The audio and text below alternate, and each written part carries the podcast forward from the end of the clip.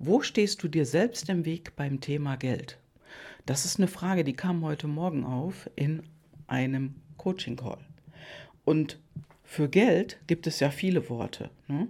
Viele Menschen, für die stinkt Geld. Für viele Menschen ist Geld eine unerreichbare Möglichkeit.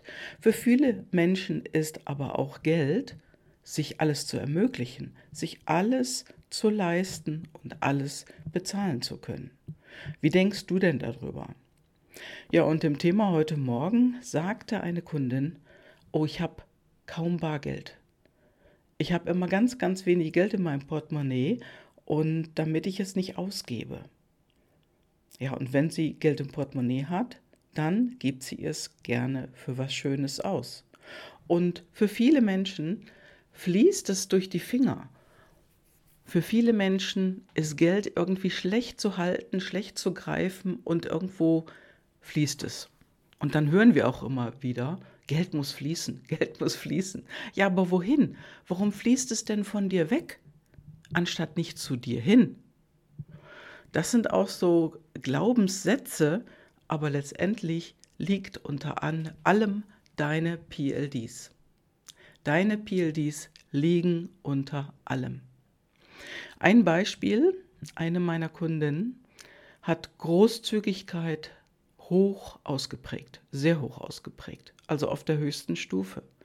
Und wenn es in deinen PLDs zeigt, dass du Großzügigkeit hast oder auch hoch ausgeprägt hast, kannst du verschiedene Methoden nutzen, um anders mit deinem Geld umzugehen.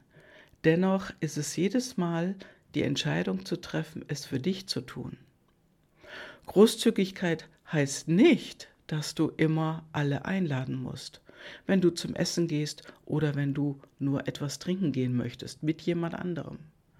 Großzügig sein darfst du dann für dich und nicht immer als erstes für die anderen. Natürlich spielen da auch noch hier und dort andere PLD mit rein, aber die Großzügigkeit, ja, die ist hier ganz wichtig zu beachten, dass du großzügig für dich bist und nicht für die anderen. Denn wie mit allen PLD bezieht sich das erstmal auf dich selbst. Schau in dich rein. Ja, und heute Morgen, diese Kundin, für die ist Geld ein Mittel zum Zweck es ist irgendwo eine Möglichkeit, vieles zu erreichen, sich vieles leisten zu können. Und Geld bedeutet auch Macht für sie. Und das ist natürlich so. Denn ohne das gäbe es nicht diese Sätze, die Macht des Geldes. Oder wer Geld hat, ist machtvoll. Geld ist auch maskulin. Nur warum ist es nicht weiblich? Wie denkst du über Geld? Ist Geld für dich, wenn du jetzt eine Frau bist, ist das weiblich für dich oder ist es auch eher männlich für dich? Und für dich als Mann, was hat da Geld für ein Attribut? Mehr Weiblichkeit oder mehr Männlichkeit? Also in unserer geprägten Welt da draußen, da ist Geld mit Sicherheit mehr männlich in der, ja, im Gedanken. Nur, wer definiert deinen Gedanken? Das ist natürlich das, was du alles in der Vergangenheit gelernt hast. Nur definier es doch für dich neu. Denn wenn Geld Macht hat, dann ist es oft auch konservativ. Wenn Geld für dich männlich ist, dann lade doch für dich Geld an, Geld ein, dich in deiner Weiblichkeit zu unterstützen. Wer hindert dich daran? Geld kann eine gute Freundin sein. Und Geld ist wirklich eine gute Freundin, denn damit kannst du dir ein wunderbares Leben leisten, ein Leben aufbauen. Und ein wichtiger Punkt dabei ist, den wir meistens, meistens nicht beachten, ist dankbar zu sein über das ganze Geld, was wir in unserem ganzen Leben schon bekommen haben. Wenn du dir erlaubst, Geld anzunehmen oder dich zum Kaffee einladen zu lassen, sag einfach Danke. oh, danke für die Einladung, oh, danke für das Geld. Und dann kannst du natürlich mit Geld auch Spaß haben, denn auch hier kannst du dir deine Träume erfüllen, wie zum Beispiel einen neuen Computer oder das allerneueste MacBook zu kaufen. Und du darfst dir mehr erlauben. Und du weißt ja, wenn dir jetzt im Gedanken da ein Widerstand in den Kopf kommt, du weißt ja den Satz, je mehr Widerstand, je mehr Potenzial. Und was ist der Grund für deinen Widerstand? Hast du eher negative Erfahrungen mit Geld gemacht oder eher positive? Und viele Menschen haben eher negative gemacht, denn wie gesagt, das hat etwas mit Macht zu tun. Geld ist Macht. Wer Geld hat, hat die Macht. Und der bestimmt meistens über das Leben von uns. Nur, wer sagt es denn, dass du nicht selber über dein Leben bestimmen kannst? Denn du hast auch Macht, denn du hast die Macht zu entscheiden, was du mit deinem Geld tust.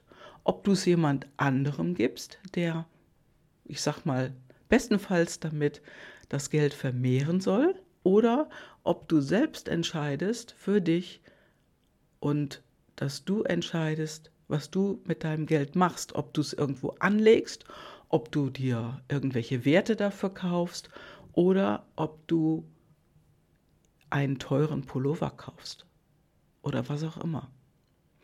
Du entscheidest. Und da gebe ich dir einen Impuls mit.